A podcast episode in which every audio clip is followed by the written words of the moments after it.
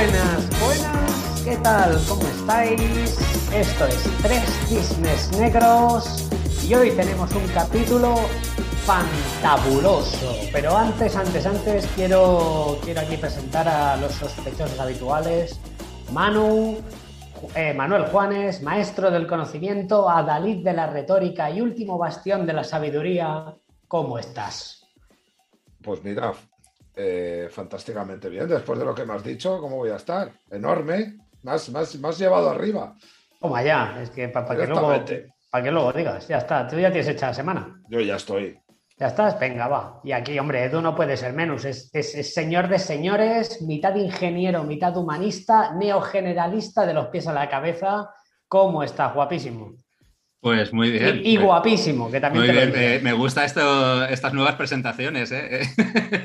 Es, como, es como el boxeo. A mí me recuerda estas cosas, ¿no? Como el boxeo, ¿no? O sea, es así, es así. Pero, ¿qué tal? ¿Todo bien o qué? Muy bien, pues eh, entrando ahí con toda la fuerza aquí en el Q2, ¿no? Que ya, ya estamos ahí. el Q2, el Q2. El Q2 estamos de pleno ya. Ya, ya, ya. estamos dando pistas de cuando estamos grabando el capítulo y eso es, esto es un problema, esto es un problema, ¿eh? Pues, oye, oye, oye, a ver, la verdad que hoy el tema, hoy el tema me, me pone mucho, ¿vale? Vamos a hablar de la felicidad. Por favor, que alguien me ponga unos efectitos, ¿no? De, oh, algo. ¿no? Luego metemos algo. Luego Para, metemos algo. ahí, mete algo bueno ahí. Y la felicidad. Y mm, bueno, a ver, de entrada, como siempre hacemos, ¿no? Vamos a empezar desde lo más arriba y a ver un poco hacia dónde nos lleva, ¿no? La madriguera de conejos. Eh, pero bueno, de entrada, Edu, Vamos a empezar contigo. Eh, ¿Para ti qué es la felicidad? Pues la verdad, la verdad es que también he hecho un poco de research porque la felicidad es como que la damos por, ¿no? Eh, como que todos la entendemos, ¿no? Pero, pero tenemos que buscar una definición, ¿no?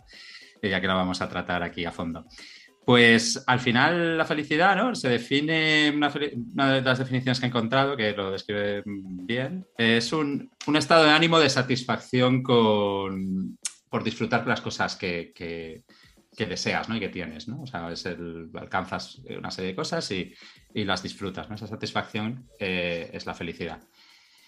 Eh, bueno, sin entrar mucho, ¿no? Hay, hay, hay, por ahí una línea de pensamiento, ¿no? Eh, por, ejemplo, esto lo describe, o sea, que es la de pues cosas buenas que te pasan, ¿no? Hitos que alcanzas que son positivos para ti, ¿no? Eh, eso pues eh, y luego tienes hitos negativos, cosas negativas que te pasan, entonces digamos que los positivos pues te suman, ¿no? Y, los negativos, ¿no? Pues si tú tienes más positivos, pues entonces eh, hay una línea de pensamiento de es que, puedes ser más feliz, ¿no? Pero bueno, eh, creo que aquí podemos entrar en otras vertientes, ¿no? Y, pues creo que mejor eh, abrir más, de momento abrir más el tema, ¿no? Y vamos, y vamos pasando. Vale, vale, guay. Pues oye, Manuel, ¿Tú cómo, cómo, definirías la felicidad? Aparte de como con una cerveza fresquita en Sí, verano. hombre, la cerveza siempre suma. Como dice Eduard, en, en, el más menos siempre mete un puntito al más. Bueno, la felicidad eh, principalmente es una emoción. ¿vale? Es una emoción de las que experimentamos y como tal eh, podríamos definir las, pues, las emociones como aquellas reacciones eh, fisiopsicológicas que, que representan de alguna manera modos de adaptación frente a estímulos que suceden en el ambiente, ¿vale? Entonces, al fin y al cabo, los, los sentimientos son resultados de esas emociones, ¿no? Y ahí sería donde podríamos, bueno, de alguna manera enmarcar lo que es la felicidad, ¿no? Dentro de esas emociones, bueno, pues sería una de las emociones de corte positivo, ¿no? Aquí ha habido una teoría hegemónica, sigue siendo hegemónica, que es la teoría de las emociones básicas de Paul Ekman, ¿vale? En el cual define que que de forma universal en todas las culturas, independientes, vamos, en todas las culturas humanas, están presentes cinco emociones. Eh, miedo, ira, tristeza, alegría y asco. Y una sexta que es neutra, que es la sorpresa, ¿no? que es un desencadenante de las otras. ¿no? Entonces, Paul sostiene su tesis en base a experimentos de campo con tribus aisladas, me parece que en Polinesia, si no creo confundirme, en el cual va con fotografías del mundo occidental expresando emociones y los indígenas son capaces, los pueblos primitivos son capaces de identificarlas. ¿Vale? De acuerdo. Y entonces, la felicidad sería una de esas emociones, ¿no? La vinculada con la, experimentación de, de, la alegría. Por continuar con el tema de las emociones universales, ahora mismo eh, eh, se está poniendo en crítica, como muchas de las teorías hegemónicas de la psicología de los 70. ¿vale? Ahora, además, hay participación española. En un estudio de eh, Jarillo, que es, que es un, investigador español, y Crivelli, han puesto en cuestión la teoría de las emociones básicas de, de Paul Ekman, en base a que han, de nuevo, acudido a pueblos tradicionales eh, que no han tenido contacto con, culturas, ¿no? que no han podido ser contaminados culturalmente, y resulta que han encontrado que esas, esas emociones no, son universales, sino que hay tribus que pueden entender que, que algunas de las emociones que sostenía Paul Ekman como universales, pues no son tal, las confunden. Entonces, bueno, se está poniendo, se ha abierto una crítica a las teorías de las emociones de Ekman. ¿Por qué a qué llego con todo este rollo? Bueno, pues que si en un principio la teoría, en base a lo podíamos entender, en base a la teoría de, eh, universal de las emociones de Ekman, podíamos entender que, las emociones, bueno, son muestras de estados internos, ¿no? De respuestas hasta el entorno. Este, esta, esta fisura, esta brecha que ha abierto el estudio de Cribelli y Jarego, lo que dice es que las emociones están mucho más ligadas a lo que se denomina o se encuadra dentro de la ecología de la conducta, ¿vale? Y que las emociones no son más que herramientas de interacción social. O sea, son herramientas que lo que nos permiten es, a través de esas emociones, generar determinados estados en el contexto que nos facilitan la interacción. De alguna manera, eh, permitiendo que se acerque un extraño ante una emoción de, bueno, de positiva, alegría o tal, o a lo mejor en el caso de que sean de ira o de miedo, ¿no? Pues generándole, ofreciendo información a esa persona que se nos acerca, ¿no? Entonces son herramientas que facilitan la interacción. Eso sería a lo mejor por poner una capa más o menos de dónde encuadraría yo la emoción, ¿no? De la felicidad, ¿no? Y, la felicidad, bueno, pues evidentemente con un componente importante de elementos fisio, fisiopsicológicos y con un importante elemento también de, que nos supone un instrumento adaptativo al entorno tanto bien como herramienta de interacción social o como respuesta. No hay que, no hay que perder de vista que muchas veces se ha cuestionado mucho también la teoría si las emociones son previas a, la respuesta biológica o son posteriores, ¿no? Si la parte de respuesta psicológica es anterior o posterior, ¿no? Y parece que realmente, bueno, hay mucha, hay mucha ciencia que intenta poner el, eh, encima de la mesa que las emociones surgen después de que ha habido un desencadenante bioquímico en el organismo, ¿no? Al final lo que, eso pues, pues bueno, y ahí esto lo pongo ahí de momento por poner un encuadre que yo creo que puede añadir alguna cosita más a, donde lo ha planteado Edu, ¿no? A lo que ha planteado Edu antes. A ver, no, la verdad que tampoco nos quito ni una coma. ¿eh? A mí, por ejemplo, para simplificarlo al máximo la, definición, y vuelvo, vuelvo a, hacer relación al podcast de Jaime Rodríguez de Santiago, eh, el de Kaizen. Eh, en un capítulo que no sabría ahora decir cuál, creo que era, no sé si era uno el que hablaba específicamente de la felicidad. Eh, para hablar de varias cosas, había un momento en el que hablaba de que la felicidad es esa, es esa relación entre expectativa y aquello que consigues, ¿no? que te importe, que te relevante, por supuesto. Entonces, claro, ¿no? Que entonces la felicidad se puede conseguir modulando estas dos cosas. Si tienes una expectativa muy alta, será más difícil llegar a ese hito, ¿no? A ese equilibrio, ¿no? Si tienes una expectativa más moderada o incluso pequeña, es fácil, ¿no? Enseguida, enseguida llegar, ¿no? a ese hito, ¿no? De ese hito de conseguido. Y, yo con eso, en, cuanto a mi vida personal eh, y profesional, eh, yo, yo comulgo mucho con eso. No, no creo que tampoco haya que ir por la vida, ¿no? Pues eh, teniendo expectativa baja con todo el mundo, ¿no? Porque tampoco funcionamos así, ¿no? Tampoco hay que esperar cosas de la gente, ¿no? Más o menos, ¿no? Ya me entendéis. Eh, pero la verdad que yo, a mí me gusta mucho ese, ese, ese pensamiento, que aunque es simplista, pero a mí me funciona bastante, porque sí que entiendo que hay mucha gente que es infeliz que ahora hablaremos, podemos hablar incluso de la infelicidad. Eh, y es porque muchas veces no consigues ¿no? aquello, que, aquello que, que, tú esperabas conseguir y tal, ¿no? Y es, eh, ese equilibrio de expectativa y los hitos conseguidos a mí me parece muy, muy relevante. Luego iremos a la infelicidad. O quizás hacemos otro capítulo de la infelicidad porque me parece hasta más bestia que este. Pero me gustaría conectar con lo que has dicho, Manu, y te paso la pelota, Edu, con, con el tema de las tribus que has comentado, porque claro, pues quizá hay una desviación, ¿no? Entre, entre las emociones, ¿no? Ya nos damos cuenta de que las emociones eh, no pueden ser tan universales, ¿no? Como estamos creyendo y tal, pero ¿no creéis que se puede deber al lenguaje? Ya que os lanzo la pelota, el equilibrio entre las emociones y el lenguaje. Porque al final eh, el lenguaje es lo que usamos para describir el mundo a través de la palabra. Entonces, bueno, esto es como lo de los esquimales, ¿no? Eh, que tienen 47 palabras para decir blanco, ¿no? Pero porque, claro, están viendo todo el día blanco y, claro, nosotros decimos blanco, solo que seas chica, que entonces ves 16, pero el hombre estándar ve blanco y dos más eh, si está creativo, y ya está. Entonces, bromas aparte. Eh, el tema del lenguaje y las emociones, ¿no creéis que eso puede hacer difícil esa, capa universal de, la felicidad? Adelante tú.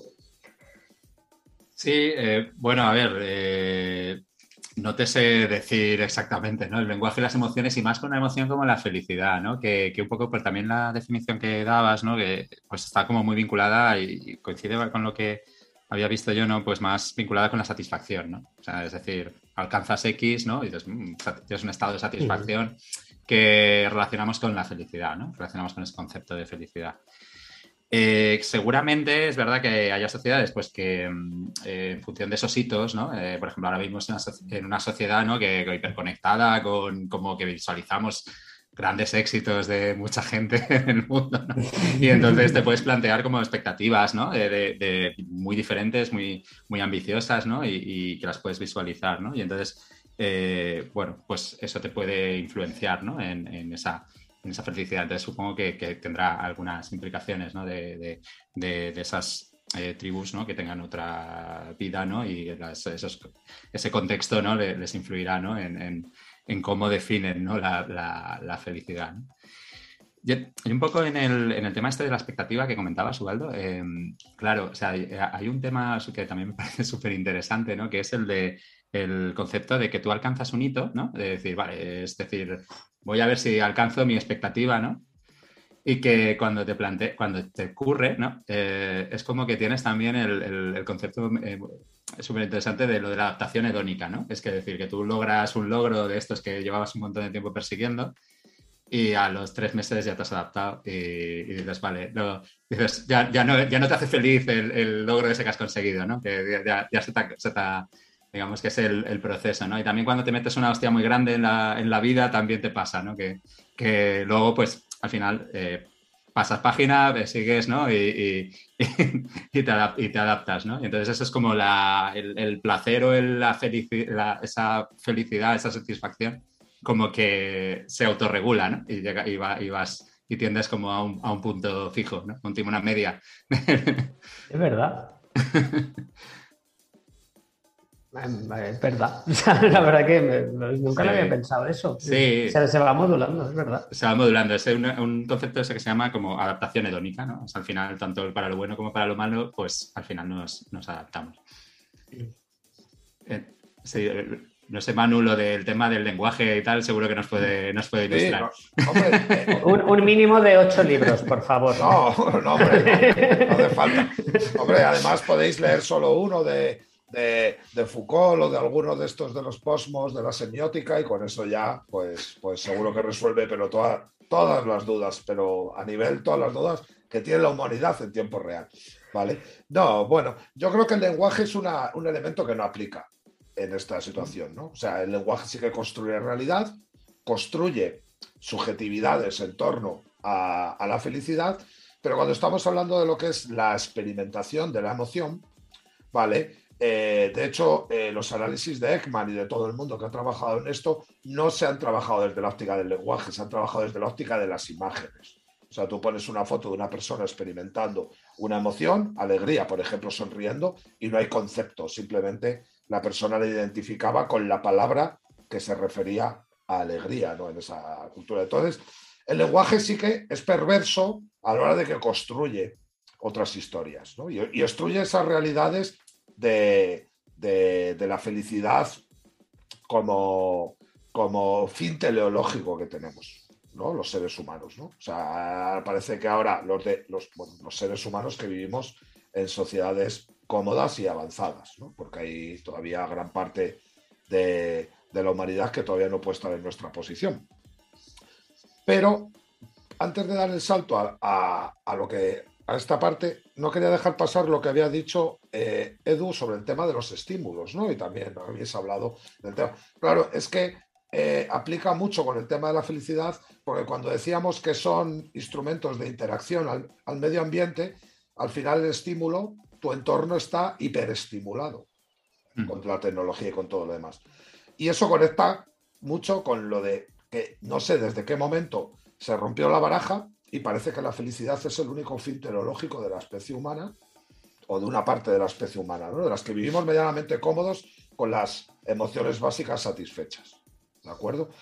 Y eso es un elemento que desde la filosofía se ha abordado de algunas maneras, por poner un par de ejemplos, eh, Schopenhauer, que es el líder del vinagrismo, que, y, Nietzsche, que puede ser su mano derecha o su mano izquierda, que directamente lo expresan eh, de forma, bueno, pues explícita, ¿no? Eh, oye, señores, que no hemos venido en este mundo a ser felices, nos estamos confundiendo bastante. Ahora, de hecho, Schopenhauer en el mundo como voluntad y representación y en su otra obra, de Opúsculos Apéndices, lo dice claramente. O sea, la felicidad es una, una utopía inalcanzable, ¿vale? Y además es una trampa en la que nos metemos porque al final nos genera un elemento de deseos, de voluntades, de anhelos, etcétera, etcétera, ¿vale? Que al final, joder, nos mete en la rueda esa, nos hemos metido en la rueda de, del hámster, ¿sabes? Y al final, eso Schopenhauer básicamente viene a recomendar que lo único que podemos que practicar para ser felices es el desapego. El desapego a todos esos estímulos, a todos esos anhelos, y a todos esos que decía Edu de los hitos y venga, mm. ya por otro, ya por otro y tal, ¿no? Entonces, que me refiero que es un tema muy, muy, joder, que a esto se le han dado muchas vueltas. Y a mí ya me preocupa que se le dé tantas vueltas. Porque es que es verdad, yo comparto de alguna manera eh, que aquí no hemos venido a ser felices, que es que es una, un, un, constructo que nos hemos montado teleológico y que estamos perdiendo bastante nuestra conexión, bueno, pues con la animalidad. De hecho, la inteligencia no aplica en este tema. Pero pues, si lo conectas con el último libro de Kahneman, que no sé si lo habéis leído, esta conexión que él hace con el tema del dinero, la riqueza, que dice que la inteligencia no, viene a decir más o menos que la inteligencia no correlaciona, eh, que el, ganar mucho dinero no correlaciona tanto con la capacidad del intelecto, sino con los patrones de comportamiento y de conducta. Y lo de la felicidad tiene mucho que ver con eso también, ¿vale? Conecta mucho con los patrones de conducta con el cual te enfrentas al mundo, ¿vale? Y una de las maneras, y es verdad, y en eso fíjate que han pasado eh, centenas de años, pero lo del Schopenhauer eh, tiene mucha, para mí tiene mucha validez en eso, ¿no? Porque esa, esa hiperestimulación, lo único que podemos hacer es, bueno, de alguna manera, eh, pues intentar trabajar ese desapego, ¿no? Hacia hitos, hitos y mejoras físicas, intelectuales, etcétera, etcétera, ¿no? El viajar, el no sé qué, tal, ¿no?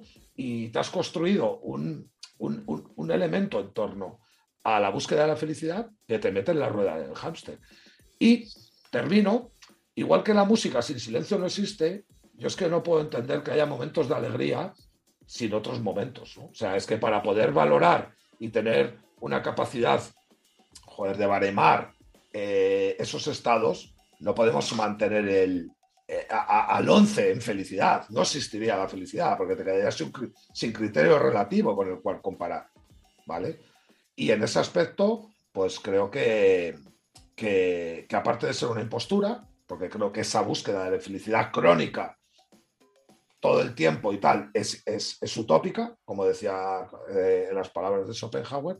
Y luego además creo que también depende muy mucho de que sepamos identificar nuestros momentos de felicidad o de alegría en base a que tengamos pues, en otros momentos que son consustanciales. Yo, por ejemplo, una vez que, estuve en un, hospital me quedé, eh, que me gustó mucho la campaña, porque era una campaña publicitaria de, de sanidad, ¿vale? No sé si era autonómica o nacional o tal, pero decía, malas notas, te ha dejado el novio o la pareja, se ha muerto un familiar, no es depresión, es la vida. Deja de tomar, no deja de tomarte todo el rato, ¿sabes? Deja de endiñarte orfidales y cosas de estas, ¿no? Es que es la vida. Y es que parece que, joder, eh, no estamos preparados para, para, para, para, a esas cosas. ¿Pero por qué? Porque es que intentamos correr un, correr tupido velo todo el rato sobre ese tipo de eventos.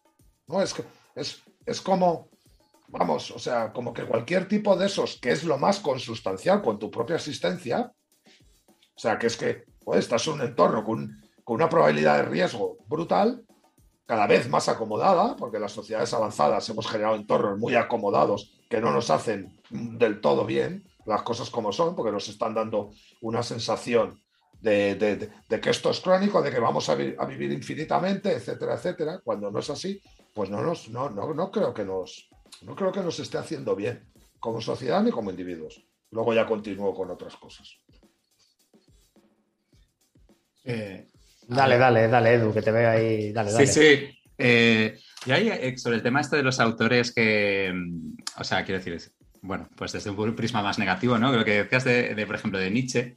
Eh, Claro, es que eh, Nietzsche, ¿no? Digamos, una de. O sea, vino también, ¿no? De una de sus etapas más prolíficas, ¿no? Eh, fue después de un. Bueno, de un chafón amoroso de la leche, ¿no? Que estaba eh, recluido ahí en sí mismo, ¿no? Y, y, efectivamente, tiene como, pues, por ejemplo, una, una frase que, que, de hecho un poco me he quedado, ¿no? De, eh, interesante de Nietzsche, ¿no? Que es el, el, quien tiene un porqué eh, ¿no? eh, para vivir, pues puede soportar cualquier cómo, ¿no? Desde la desgracia y del sufrimiento, ¿no? Y un poco, pues, como muy alineado con esa búsqueda de, del sentido, ¿no? De, del sentido de la vida, ¿no? De, de, buscar el, eso, ¿no? Que es algo, pues, digamos, que, que, tiene ahí Nietzsche, ¿no? en, en su pero digamos, esa, toda esa época es de, de, una época muy jodida suya, ¿no? De para sí, sí. él que había estado ahí pensando tal, se había hecho una ilusión muy grande con que se iba a casar con una chica y tal, y le dio calabazas y, y el de Europa. Y, y, caray, pues, y, lo llevó muy mal. Llevó...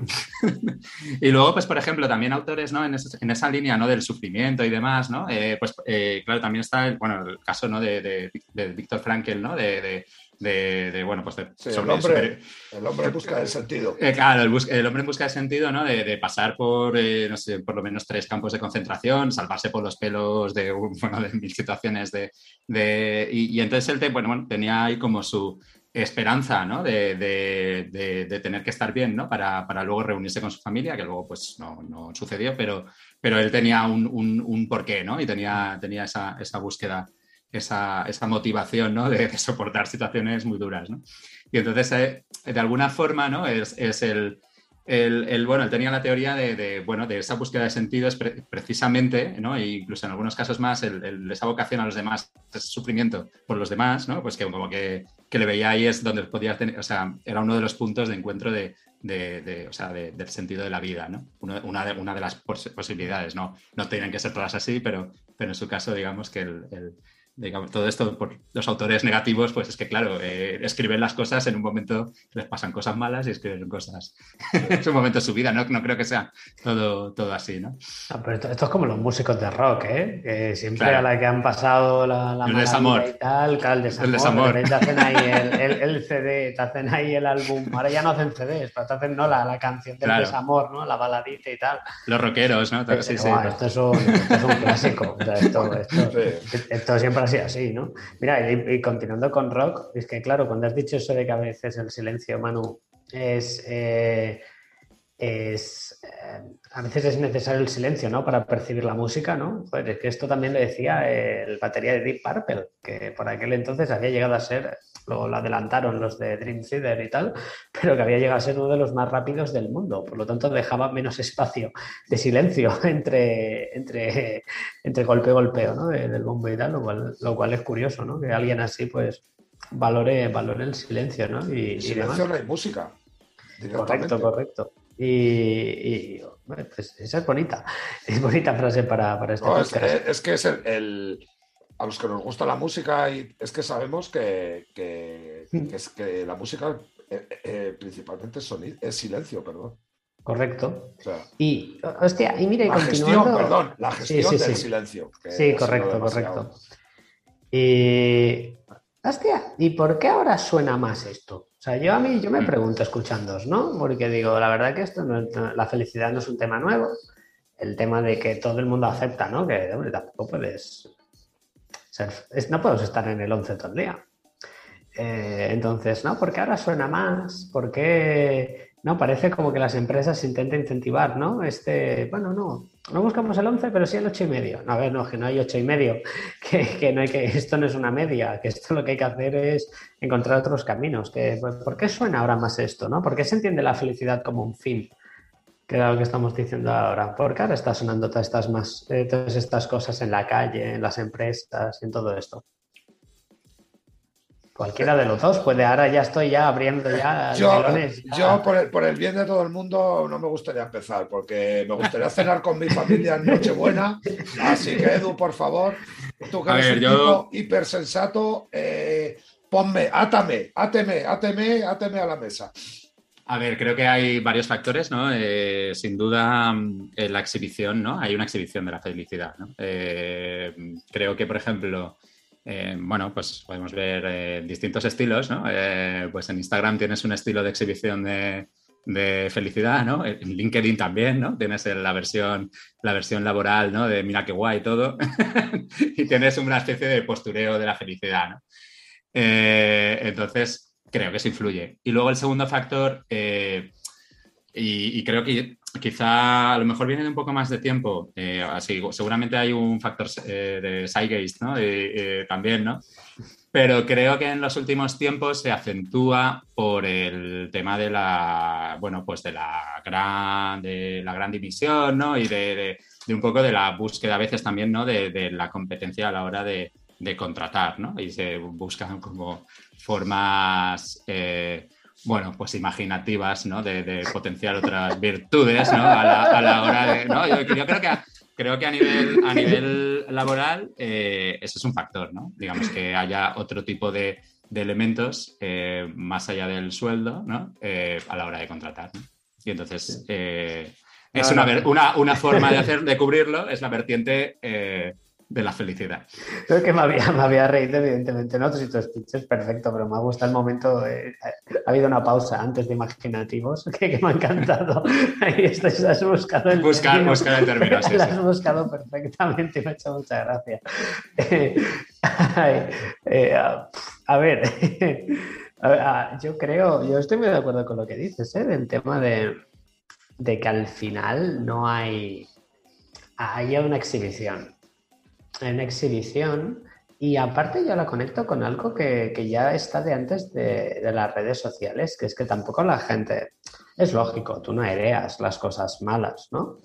Eh, pero esto ha pasado toda la vida, quiero decir, ¿no? Ya en los pueblos o en las ciudades hace, 50 años, ¿eh? que había mundo antes de Internet, ¿eh? hace 30 años. ¿No? Pues eh, no cuentes estas cosas, que la gente va a pensar de ti, este tipo de cosas, ¿no? Y que las cosas, los trapos sucios que se queden en casa, ¿no? Esto es algo que, más o menos todos los que tenemos una edad, más o menos, pues hemos escuchado, ¿no? De, madres, abuelas, ¿no? Este tipo de cosas, pero porque es normal, ¿no? Porque al final nunca sabes qué se va a hacer con esa información de gente desconocida.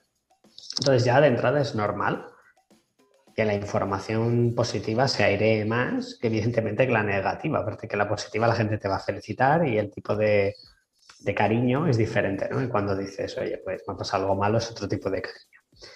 Eh, pero yo sí que es verdad que a mí me choca un montón.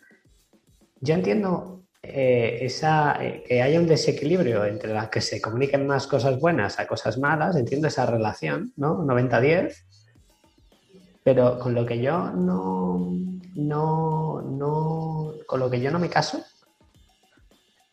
es con esa predisposición que tienen, y ya bajamos un piso, y vamos ya a las empresas, eh, y esa, esa predisposición de las empresas a, a, trabajar una especie de felicidad a través de un montón de mecanismos internos eh, con el fin de generar una especie de, como antes hemos dicho, de un nivel 11 perpetuo, un nivel 8 y medio perpetuo, cuando el ser humano es mucho más caótico y se acaban haciendo auténticos disparates que porque a nivel de acciones para incentivar la felicidad y que la gente esté unida y demás, se acaban haciendo absolutos disparates bajo mi punto de vista. Em, exactamente cómo suena y qué es exactamente lo que pasa. Aquí sí que te lanzo la pelota, Manu, es la misma pregunta que antes, de, oye, esto, eh, ¿qué, qué, leches está pasando? ¿no? Porque como herramienta de atracción de talento es imaginativa, pero, pero, pero ¿Qué leche se está pasando? ¿Por qué nos estamos comiendo e-, estas, esta basura? Eh, bueno, me dejáis que le toque un poco también lo grande de la felicidad, ¿no? De, dónde viene esto, ¿no? Porque me, había surgido me, había surgido, ahora una tesis así en tiempo real que me parece interesante y me gustaría sobre todo compartir con vosotros. A ver, Estados Unidos es el único país que dentro de sus normas constitucionales hace referencia a, la felicidad ¿no? como fin teleológico de sus ciudadanos, eh, en el momento que se segmenta de la metrópolis. Y es que cuando lo estabas diciendo, digo, es que eso es un elemento que hace único a ese país, entre comillas, en los momentos de Guerra Fría. En los momentos de Guerra Fría se genera una identidad frente al modelo socialista que es realmente el consumismo y el capitalismo como culmen de la felicidad del ser humano. Y yo creo que al final estamos llegando a que hemos tenido al finales del siglo XX esa tendencia todavía de que el modelo hegemónico del, del capitalismo y el comunismo era lo que generaba la prosperidad y la felicidad. Y luego en el siglo XX el péndulo ha hecho su trabajo y nos hemos ido hacia Asia para intentar equilibrar el consumismo y ha venido todo el rollo bueno, pues no sé cómo denominarlo, bueno, pues magufo y de muchas cosas, de, los del Reiki, de tal, etcétera, etcétera. Y al final, ya todo el mundo, tanto los del consumo como los del desapego, ya todo el mundo tiene la misma aspiración de felicidad con medios difíciles. Pero creo que eso surge mucho, el elemento de la voluntad de búsqueda y de martillo pilón con la felicidad, surge en los momentos de Guerra Fría con el modelo eh, de propuesta del mundo libre capitalista, entre comillas, contra el mundo opresor, triste, eh, socialista. De hecho tenemos ahí la vinculación como la marca de la felicidad, ¿no? que es Coca-Cola, ¿no? que es la gran bandera, además de la de barras de estrella, es la gran bandera del modelo ¿no? Pues, ah, y tal. Y me he conectado con la mierda de Coca-Cola cuando montó el Instituto de la Felicidad, o algo así se llamaba, ¿no? que yo creo que ya no existe. Pero que en 2012, en plena crisis, se vinieron súper arriba el Instituto de la Felicidad. Luego hay otro en Copenhague que también da miedo, también, ¿no? Porque hacer estudios tan interesantes como demostrar que la gente con psoriasis es menos feliz que la gente que no tiene psoriasis. ¿Quién lo podía adivinar? Madre mía. ¿sabes? sí, sí, es maravilloso. Es una pasada, ¿no? O sea, entonces yo me quedé helado cuando leí eso hace mucho tiempo. Hostia, joder, macho. Si no hubiera sido por ellos, no hubiéramos sido capaces de llegar a esa conclusión. ¿Vale? Pero partiendo de esto, Luego iba a lo del tema de las empresas. La felicidad, igual que la Coca-Cola, se une y se vincula mucho a los niños. Coca-Cola no nos vende a nosotros. Intenta tenernos eh, trincados ya cuando somos mayores, pero no se gasta un céntimo en captarnos. ¿no? Coca-Cola va a captar adolescentes. ¿no? Y creo que la felicidad hay una vinculación mucho con la infancia. ¿no? Y se trabaja mucho en parámetros comunicativos y de marco de referencias con la infancia. Creo que eh, la hegemonía de la felicidad como fin teleológico nos hace infantiles. Somos sociedades, desde mi punto de vista, muy infantiles. Yo el primero, ¿eh? yo me salgo. Estamos infantilizados. Y las empresas con su modelo de felicidad lo que intenta tratar a los trabajadores es como niños pequeños. Y creo que es muy peligroso, porque infantiliza el lugar de trabajo. Y el lugar de trabajo es un entorno muy serio, donde ha habido relaciones y conflictos sociales muy serios. Y donde en nuestro país sigue habiéndolos salvo sectores especialmente. Es el marco de conflicto más importante en el cual nos podemos encontrar los seres humanos. Si eres propietario del capital o si eres asalariado, si no tienes propiedad del capital. Básicamente, salvando otro tipo de ideologías, puede ser el conflicto que, todos hemos, todos los seres humanos en, los en, las sociedades avanzadas, vamos a, hemos vivido y vamos a vivir, porque es que eh, yo siempre lo he dicho, cuando hemos hablado de podcast, salido varias veces. Yo no soy marxista, pero creo que eso, eso se produce. Creo que el materialismo histórico todavía sirve para interpretar determinadas cosas, como las negociaciones de suma cero dentro de las empresas. Visto esto, creo que hay un tema, en este tipo de compañías hay una intención perversa que es la de la infantilización. Si infantilizamos, los conflictos se resuelven de forma distinta que entre adultos. Y creo que llevar la felicidad a los lugares de trabajo, creo que no es necesario, salvo que no tengan algunos matices que a mí se me escapa. Aparte, la felicidad hipersubjetiva. Tú no puedes llevar la, felicidad a una compañía. Tendrías que generar 300 felicidades si tienes 300 empleados. O 10 si tienes 10 empleados. Porque tenía que ser one to one el contexto y generar ese tipo de felicidad. Y eso no es capaz ni ni voluntad por ninguna empresa, más allá de ponerle el rótulo a una puerta donde pone jefe de felicidad, porque es que es muy difícil operativizar. No solo porque sea compleja, por tanto por individuos, sino porque es muy efímera. Y la felicidad es un elemento efímero, señores, si es de verdad. Es muy efímero y podemos recurrir a las lecturas de Lipovetsky de James Lipovetsky, El imperio de lo efímero y la era del vacío, donde nos habla de lo efímero y que la búsqueda de la felicidad al final lo que nos lleva es cada vez a momentos más efímeros de felicidad. Tanto buscarla en tiempo completo, lo que nos lleva es que cada vez se produzca de forma más efímera. Y en las compañías, esas compañías que buscan tanto la felicidad para el susto, para al final lo que van a convertir es que sea una cuestión efímera, porque a los trabajos no se viene a ser feliz. Eso es una trampa de empleadores que lo que quieren es que pongas tu trabajo por encima de tu familia o de otros elementos que te molen. Y desde mi punto de vista y mi humilde punto de vista, yo creo que esto va de equilibrio. Y lo bueno es llegar y que en tu, puesto de trabajo en la oficina generes un espacio neutro de emociones. Que no te dé asco, pero que tampoco te dé tal, porque creo que es donde realmente se debería producir ese entorno neutro de emociones, tanto cuando hablamos ahora neutro de género, neutro, pues también neutro de emociones, ¿no? porque creo que es donde estamos. ¿Por qué? Porque el hombre unidimensional de Marcuse ha muerto y tú no eres tu trabajo. Y en tu trabajo no tienes por qué realizarte. En tu trabajo tienes que tener un equilibrio. Igual que tienes que tener una temperatura adecuada en el entorno, como dicen las leyes de prevención de riesgos laborales, pues tienes que tener un ambiente emocional neutro, que es lo suyo. Y sobre todo saber que nuestra momentos de felicidad se componen, como un diagrama de Venn, por eso, no somos individuos unidimensionales, como decía eh, Marcuse, sino que somos multidimensionales. nuestra felicidad tiene que venir en base, que no sé si tiene que venir la felicidad, ojo, eso es lo primero que lo pongo en duda, pero si nuestro equilibrio tiene que venir de muchos elementos. Y lo siento mucho, pero si para ser feliz tienes que realizarte y que tu felicidad venga por el trabajo, pues creo que tenemos un problema todos, los que contratan los que somos empleados, en el rol que nos toque, y creo que tenemos un problema. Lo siento lo que opino.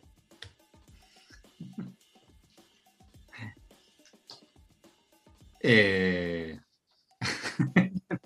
Me ha, gustado mucho, tu speech, a pesar, de que es un poco negativo, eh, me, ha, gustado mucho. mira, hasta, hasta, yo, hasta yo tengo para darle, ¿eh? O sea, sí, sí, sí, sí, sí, sí, sí, o sea, hay, hay cositas que... pues lánzate a darle. No, no, dale.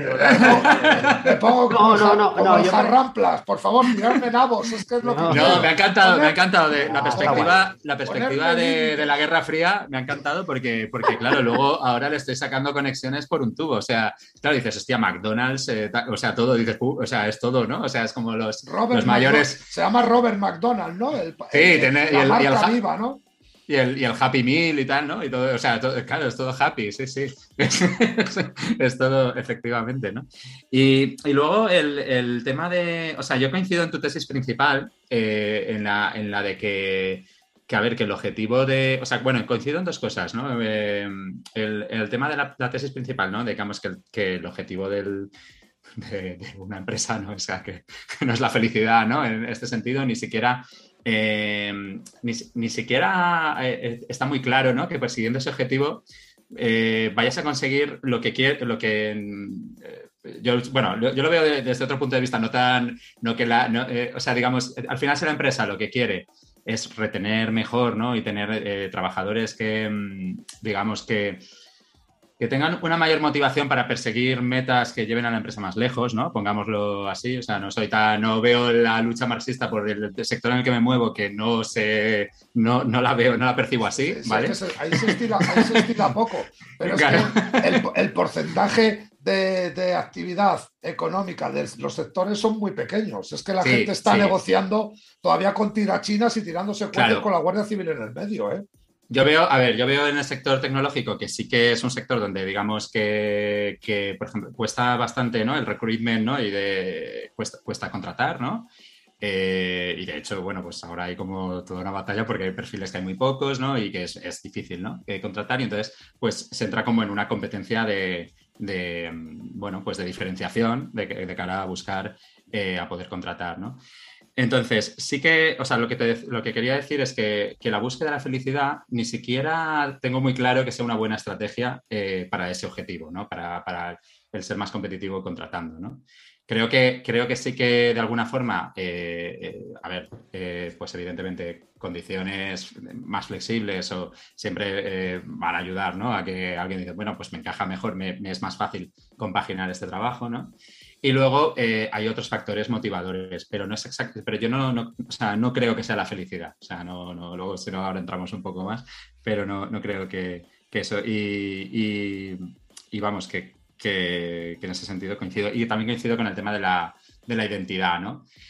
Quizá el, problema, ¿no? Y un poco es el tema este de la identificación, ¿no? De, identificarnos con nuestro trabajo, ¿no? Y, efectivamente somos mucho más, ¿no?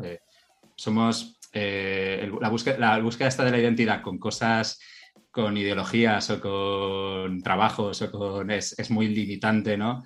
Y nos puede, y claro, nos puede generar muchas eh, disonancias, ¿no? De, si, tú te, si tú te identificas con algo y en el momento cambias o pierdes tu trabajo, ¿qué, qué pasa, no? Menuda, menudo choque, menuda bomba, ¿no? Tú, tú eres mucho más que tu trabajo, ¿no? Entonces creo que, que efectivamente eh, esa búsqueda de identidad de tal está un poco viciada, ¿no? En, en, ese, en ese sentido. Sí, y sobre todo, perdona, y igual es el tema de diversificar tus entornos donde puedes encontrar eh, retroalimentación positiva o felicidad, si la queremos llamar así. O sea, si tú lo, lo concentras todo en tu trabajo, en tu familia, en determinados tal, es que te estás jugando tu estado emocional. Porque al final, detrás de la felicidad, no felicidad, vienen elementos vinculados al estado emocional y detrás pueden venir enfermedades relacionadas con la salud mental. Ojo, es que esto se frivoliza, pero es que estamos hablando de que tú no puedes, tienes que diversificar el riesgo de la gratificación a nivel emocional. O sea, si lo pones todo en el trabajo, luego viene el desamor como a Nietzsche,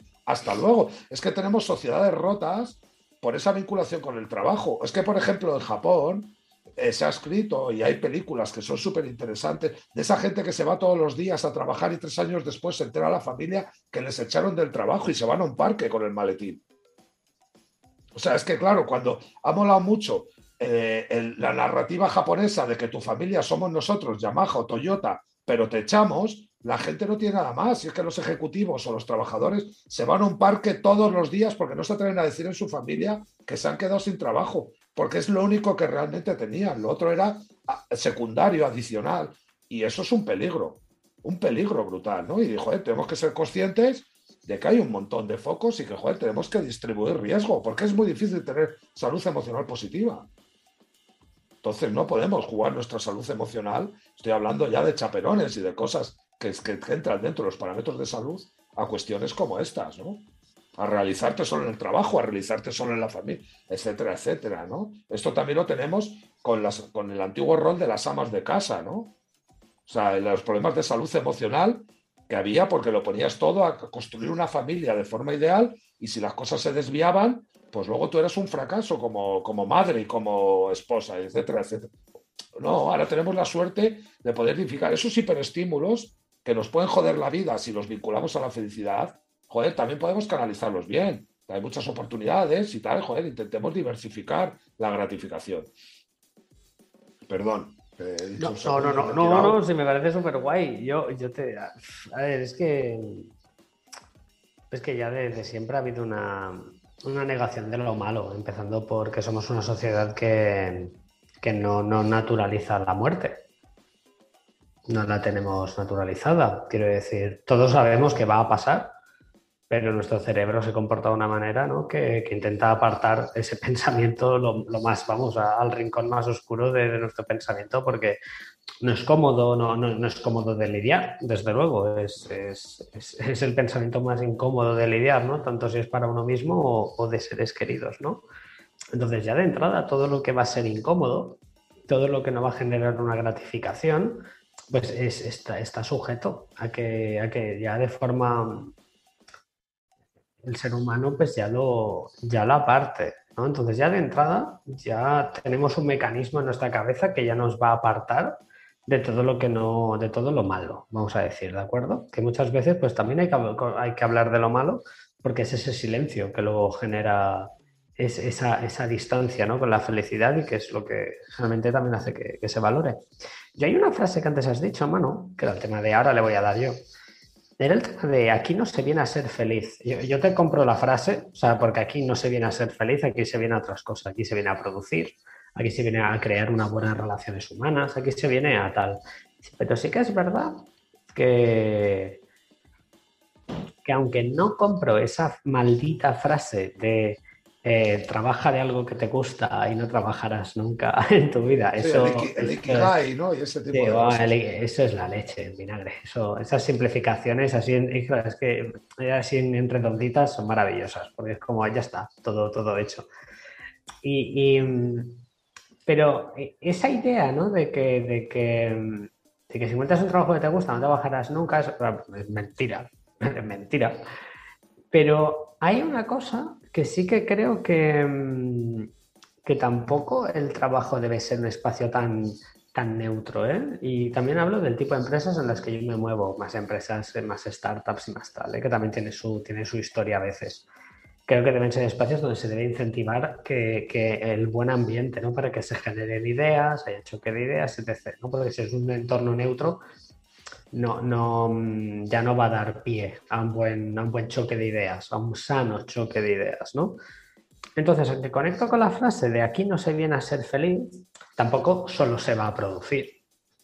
Sabes que ya sé que no querías decir eso, pero también lo que lo quiero dejar claro. Aquí no solamente se viene, aquí no es un espacio único de producción, tal vez es un espacio de, de, relaciones personales, es un espacio en el que si te lo puedes pasar bien, oye, pues mejor, pero evidentemente Creo que la cuestión está en abrazar todos esos días que, no van a ser buenos también.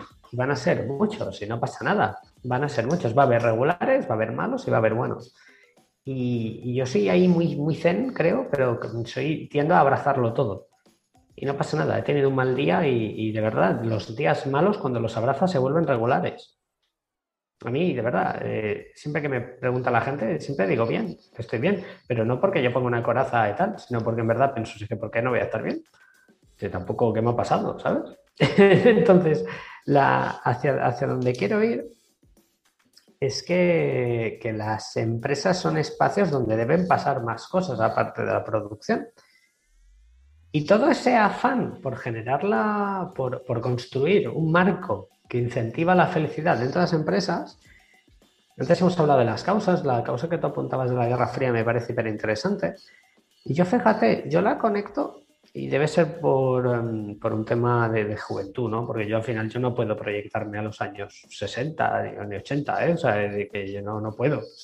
Pero yo, con la crisis de 2012, yo creo que, de 2008, disculpar, conecta fuerte esto.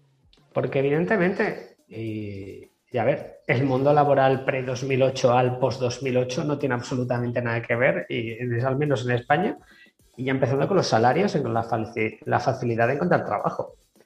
Yo eh, recuerdo a, muchos amigos que, que, bueno, que mientras yo estaba estudiando y estaba en bachillerato, ¿no? O, haciendo mis cositas después de bachillerato y tal. Sí, tengo, tengo la edad que tengo, jodeos, ¿sabes? Pero yo recuerdo, ¿no? El tema de, de, joder, gente, tío, que, que, sin una mano delante y una mano detrás, pero cobrando 2.000 euros, ¿no? Y, vamos a dejar de un lado si eso estaba bien o mal, ¿no? Pero que esa era la realidad, ¿no? Y no pasaba nada, porque se despedían encontrar un sitio por 2.100. Y esto pasaba, sin estudios, ¿no?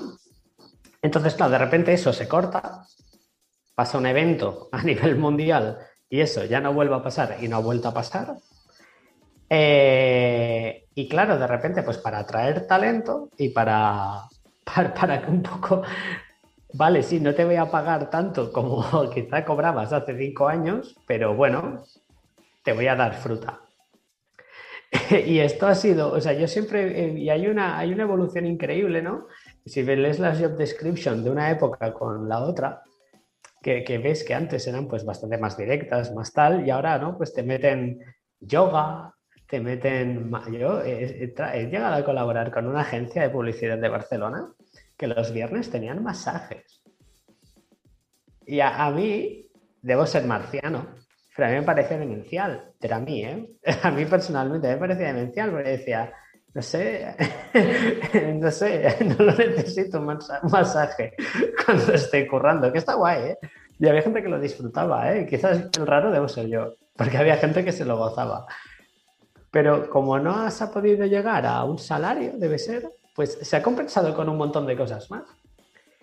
Y aquí es donde aparece eh, mi perfil favorito laboral de la última década, que es el, es, que, ya es, que es un nombre divertido, es el CHO, como se hacen llamar ellos, el Chief Happiness Officer, ¿no? que es alguien un poco que va a caballo ¿no? del director de recursos humanos y que de alguna manera eh, debe incentivar la felicidad, porque un montón de estudios te demuestra que hay una relación directa entre felicidad y, y ROI.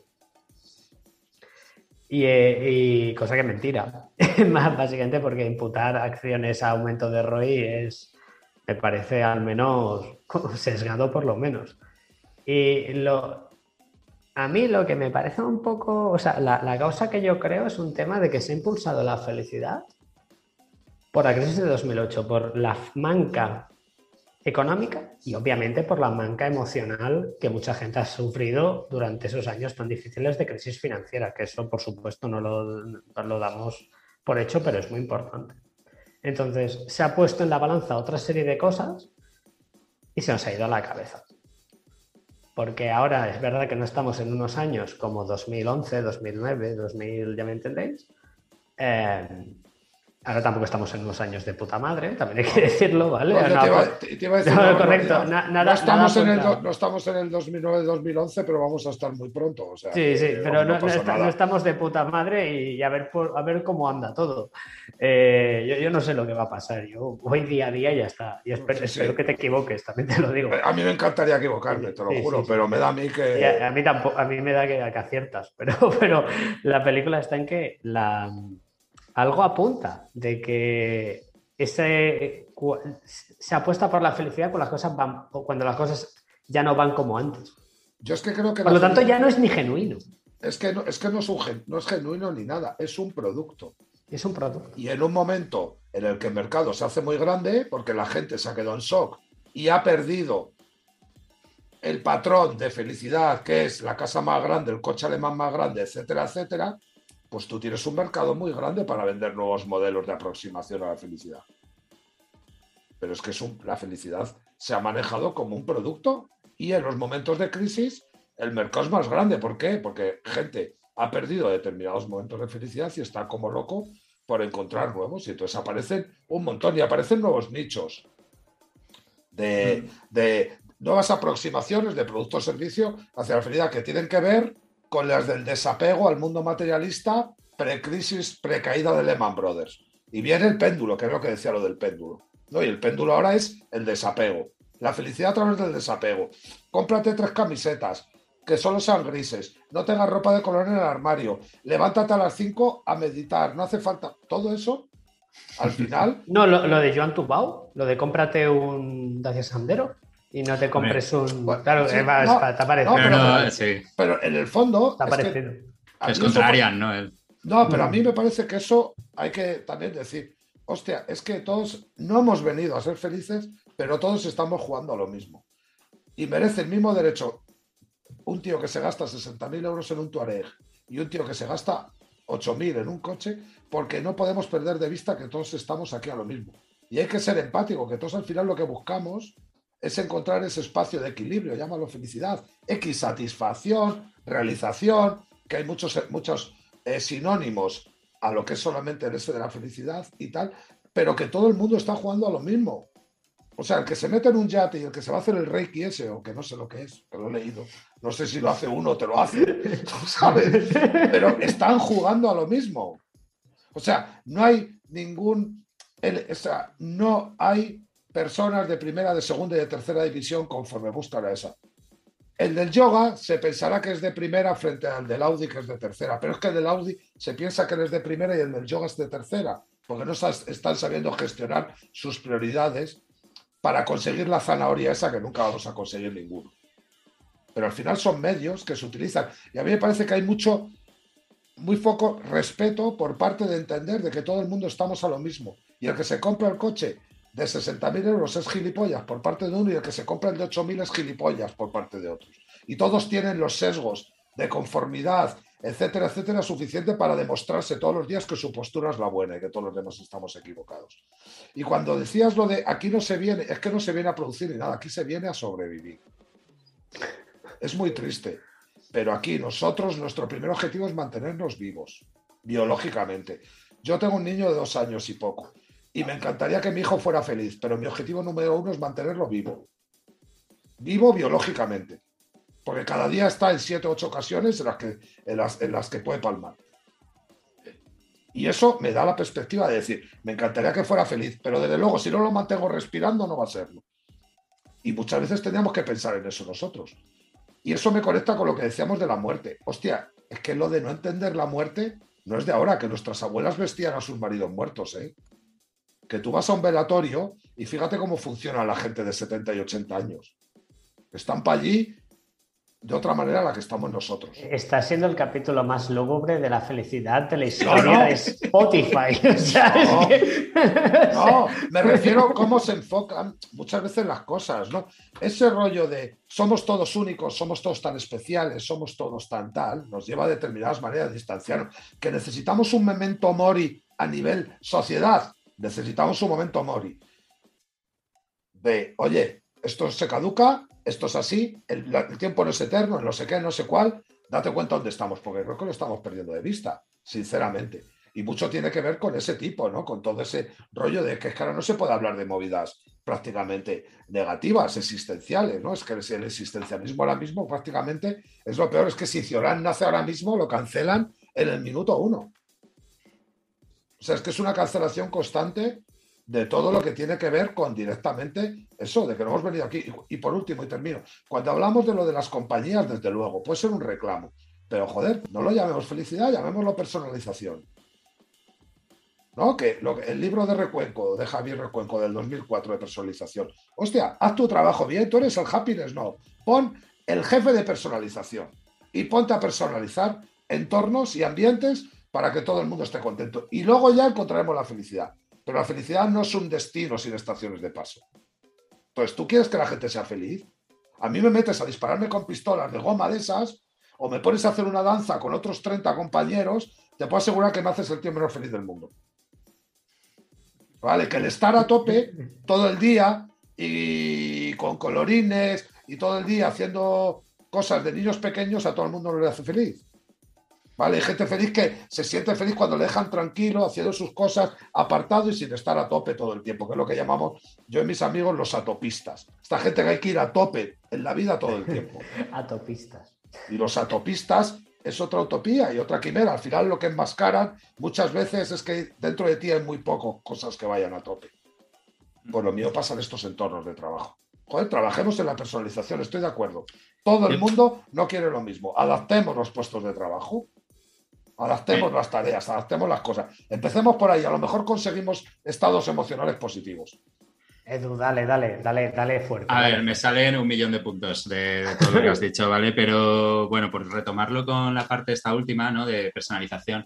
A ver, yo creo que, de alguna forma, ¿no? El, el, concepto este de Chief Happiness Officer, ¿no? O de intentar centralizar y buscar la felicidad y personalizarla en un rol y demás, eh, claro, y, si además se materializan actividades de hacer jacas maoríes y todo este tipo de actividades de, pues, pues bueno, en fin, eh, sí, sí, bueno, hay un libro que explica todas las movidas estas de cómo hacer la jaca maorí, existen, eh, hay, muchos, todo esto existe. me, estás diciendo que hay un manual, hay un manual siempre, sí, sí, sí, siempre no, hay, cosas de estas hay gente ganando dinero. Si Os lo busco.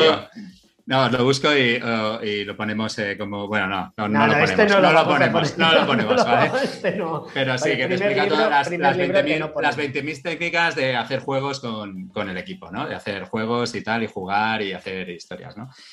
A ver, eh, claro, yo, yo, creo que al final, eh, pues si, si, tú quieres realmente tener a la, o sea, tú lo que buscas es una motivación para liberar esa creatividad que comentaba Ubaldo, ¿no? Y que, y que realmente no, eh, lo de la productividad esta que hablábamos, yo no lo veo tanto, si estamos hablando, y en, el caso al menos de trabajadores de conocimiento, ¿no? de, oficinas y demás, muchas veces lo que es producir no está relacionado con hacer no sé cuántas cosas o entregar no, sé cuántos documentos o el tal, sino que es eh, conseguir resultados, ¿vale? Y conseguir resultados, pues se consigue, pues, eh, muchas veces con mejores ideas, con mejores formas de hacer las cosas eh, mejores, bueno, en fin, eh, mejores tácticas, mejores estrategias, ¿no? Eh, entonces, claro, si tú quieres hacer eso, o sea, yo creo que la línea esta de la fiesta, ¿no? Es decir, actividad fiesta 1, actividad fiesta 2, actividad tal, a ver, no te digo que todo tenga que ser aburrido y tal, pero, pero que no es una línea, es una línea simplificada, ¿no? Porque es una línea de efectivamente, de para todos igual, eh, da igual si tenemos que ser más creativos en no sé qué industria o en no sé qué otra y tal, le metemos a todos lo mismo y ya está, porque lo he, estudiado en el máster de, Chief Happiness Officer y lo, y lo mido con el Happy Meter, que, esto, es, esto es real, ¿eh? Lo del Happy Meter. esto es real. Entonces, claro, esto es no, querer hacer el, esfuerzo de decir cuál es realmente eh, la cultura de mi empresa que, nos va a llevar a, al otro. claro. Me quitáis, la vida, tío. Me has dejado ya. Me has dejado ya. Estoy todavía con el happy meter, ya, yo ya no duermo. no, no, a mí me impactó el otro día, lo, lo descubrí. ¿Cómo están las cabezas, tío? Sí, pero que al final es una simplificación de, es un poco como el, el, bad strategy, ¿no? De, de, Rubén, ¿no? El concepto, es que en el fondo es lo mismo, es decir, no, yo digo cuatro cosas, siempre lo mismo, vamos a hacer objetivos grandilocuentes, eh, tal, y, y, da igual, y no muevo ninguna ficha, ¿no? Entonces esto es un poco lo mismo, ¿no? Busca realmente cómo, qué, qué cultura va a querer eh, fomentar o intentar mover un poco, ¿no? Para que te ayude a, tu problema, o sea, a tus objetivos concretos de tu empresa concreta a llevarla más lejos, ¿no? Y, fomentar esa creatividad en tu caso concreto de tu contexto y no fórmula ABC de, fiestas. Estoy, estoy totalmente de acuerdo. pero hay que, que hay mucha gente ganando dinero. Y es que no hay que olvidarlo. No hay que olvidarlo esto. Hay eh, consultora, que, ya, que llamarlos consultores de la leche también. Es que, a ver, que los consultores se merecen también un respeto, ¿sabes? esto, esto no es un mundo. Eso me parece increíble. Ahora me estoy acordando ahora. Uy, esto voy a reír un rato, eh. disculpar, ¿eh? Eh Eso va para el título, para el título. pero, vamos, nunca hemos, tenido tan, nunca hemos, tenido tan, claro un título. ¿eh? ay, madre de Dios. Bueno, eh, mira, eh, antes de que entre porque como se ha quedado fuera, se ha quedado ya muñeco. Mira, eh, yo con el tema de los juegos no quiero, no quiero que se me interpreten. Los juegos me parece el instrumento más interesante que hay para la resolución de metas difusas, como dice Dave Gray en su libro Gamestorming. ¿Vale? Están las metas concretas que se pueden resolver mediante procesos y luego las metas difusas. Pero el juego, como dice Dave Gray, mucha gente que ha trabajado el juego, tiene una lógica un principio, un final, un contexto donde se desarrolla, unos desencadenantes, un objetivo muy claro para qué es, etcétera, etcétera, que no tiene nada que ver con que se convierta en un parvulario una oficina todo el tiempo que está abierta. ¿Vale? Que eso es distinto, ¿no? Que tú entres en una oficina seria, como nos ha pasado de todo, y veas cuatro pelotas o una chistera y una nariz de payaso en un rincón y tal, pues oye, si está adecuado para conseguir un reto de una meta difusa, me parece bien, ¿no? Pero si luego hay por ahí gente rulando a todas horas con esas cosas puestas, pues a lo mejor, oye, eh, yo creo que la meta difusa no es esa, ¿no? Entonces, claro, hay que saber diferenciar y utilizar los juegos como herramientas, pero que no por mucho que hagas juegos, hackers, eh, eh, lo que sea y tal, es que no, estás construyendo una historia. Si es que nuestros antepasados intentaban pintar mamuts en las cuevas pensando que un dios mago les iba, los dioses de la naturaleza le iban a poner el mamut pasando por la puerta. Y eso no sucede. Si tú quieres hacer simulacros que generan felicidad no te va a llevar a que consigas la felicidad. No te va a mover la aguja ni un segundo. Porque son como los mamuts que están pintados, o sea, como, los, como el bisonte de Altamira. Aspiraciones mágicas, pero que no se traducen en la realidad. ¿Ya has recuperado, te has recuperado del caos, He recuperado, pero he recuperado, he recuperado. Hemos hecho una cuenta de protección de 10, ya que empezaste con el, con, con, con, el pugilismo, con la metáfora pugilística, te hemos hecho pues una he, quedado, he, quedado, he, me, he, recibido un caos, es como el árbitro, ¿no? Es este, este, hay un vídeo muy divertido de un árbitro recibido un caos y cae, y cae al suelo y tal. Lo pondremos en las notas. Pues la cosa está en que... Eh, eh, es que hay artículos, es que Harvard además es hipercrítico ¿eh? con la felicidad del trabajo. Madre mía, mira que podrían ¿no? pues tener visitas, ¿no? Y, no, no, dicen que va, que va, que no, no podemos caer tan bajo. Y mira que hay algunas cosas las que han caído bajo, ¿eh? pero Harvard, el Business Review ha hecho un montón de artículos relacionados sobre todo con la idea principal Em, que es la de que no, que la felicidad no la busques en el trabajo, que, o sea, si la encuentras está guay, pero bueno, que habrá momentos y, tal, pero no la busques ahí. Y en todo caso, los, algunos estudios, y esto sí que lo pondremos en las notas, apuntaba de que los empleados más, vamos a llamarlo más eficaces, eficientes em, y que mejor se sentían en el trabajo, más que se sientan felices, mejor se sentían en ello, era gente, fijaos qué simple y qué complicado a la vez, que Em, tenían, tenían muy claro cuál era su propósito en la empresa.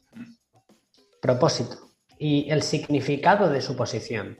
Con significado de su posición no me refiero a soy marketer, muy bien. Soy el developer, muy bien. No, no es que tengas un cargo, es que tengas muy claro que de toda esta pieza tan compleja como es una empresa, tú eres esta rueda que mueve todas estas piezas y se interrelaciona con el resto de piezas. Y tu función en este reloj de Cook es esto. Eso que puede ser muy complicado, ¿eh? según con empresas muy grandes y tal, o aunque no debería, pero puede llegar a serlo, ¿eh? Eh, porque esto implica pues una comunicación muy, pues muy clara con la gente y a la gente no se le habla claro de normal, de entrada. Em, y fíjate que lo que esos empleados que se sentían bien en el puesto de trabajo no era por un tema de felicidad, no era por un tema de, decir que el happy meter diera súper alto, sino que, que, era el tema de sustituir happiness por meaningfulness. Y se acabó. Y ya está. Es otra, es otra simplificación, porque también al final, oye, la vida de uno es la vida de uno. Si de repente te pasa una desgracia en tu vida personal, como cualquiera puede imaginar cualquier tipo de desgracia, pues tú vas a pasar unos meses tocado en el trabajo. Tanto así como incluso hay gente que si pasa unos meses mal el trabajo también le va a afectar negativamente en, su vida personal, ¿no? Yo personalmente soy una persona que me cuesta distanciar una cosa u otra y eso tiene sus riesgos, pero también sus cosas buenas a su manera. Y que yo apuesto mucho por lo del propósito. Es que eso tiene mucho que ver, perdona, con el tema de lo de, Snowden, de dotar de sentido, que no es una cosa de Snowden, ¿no? Porque hablamos aquí de hacer de Snowden. Es que a, dotar de sentido a las cosas ha hablado desde Manuel Castel hasta, bueno, es que no, o sea, es que es un elemento capital para el ser humano. ¿Por qué? Porque cuando dotamos de sentido a las cosas, reducimos incertidumbre, y reducimos ansiedad, reducimos. Entonces se trata de llegar al estado bueno, pues de calma, eso del mindfulness, ¿no? Y de muchos elementos, ¿no? De estar el aquí y el ahora como tienen que ser, con, claridad, percibir con claridad las cosas, etcétera. Conecta con la meditación, conecta con un montón de elementos que al final lo que te traen es a, a, tener sentido, a dotar sentido de lo que te pasa alrededor, ¿no? Y poder entender cosas que son muy complejas como son estructuras sociales, relaciones sociales, donde hay una parte eh, intangible, brutal, ¿no? que está soterrada, etcétera, etcétera. Entonces eso al final, bueno, pues lo único que te da son certezas. Y está claro que las certezas son elementos que ayudan a tener una vida más equilibrada y un estado emocional más equilibrado. Si eso lo entendemos como felicidad, el estado emocional equilibrado, que yo creo que no lo es, pero si lo asociamos con eso, pues ok. Pero es que estamos perdiendo de vista el equilibrio, ¿no? Las cosas de equilibrio, ni por arriba ni por abajo. Además, ya sabemos, cuando se desequilibran las cosas, al final lo que tenemos son unos, unos, unos bandazos por arriba, por arriba y por encima de la mediana y de la media que son brutales, ¿no? Que al final nos cuesta mucho equilibrar las cosas, ¿no? Siempre hay que intentar buscar, bueno, pues de alguna manera cuestiones que, permitan de alguna manera el equilibrio, la, la variable de razón, ¿no? Ese cero relativo, ¿no? A las cosas, ¿no? Siempre tenemos que ir a tope ni por abajo, ¿no? Yo, vamos, yo compro mucho el planteamiento del, bueno, de, del propósito tal como lo planteaba Subaldo, ¿no? De que, que, para mí, no, no, sé si es exactamente el propósito ahí, ¿no? Pero, pero me, encaja mucho, ¿no? En, esa de si entiendes, ¿no? digamos, esto es algo que decía mucho que, eh, bueno, Peter Drucker, ¿no? Que, que si tú entiendes, eh, pues, eh, otras áreas, entiendes mejor la organización, metes cómo, qué, qué, qué juegas tú, qué papel juegas tú y qué impacto puedes generar, entonces vas a ser mucho más eficaz, ¿no? Es un concepto entonces, él no, habla de felicidad, evidentemente, porque no, en esa época pues, no se llevaba, ¿vale? Pero, pero desde luego sí que creo que, eh, es el sentirte tú eficaz, sentirte que impactas, que tiene, eso creo que es algo motivador, eh, desde, luego.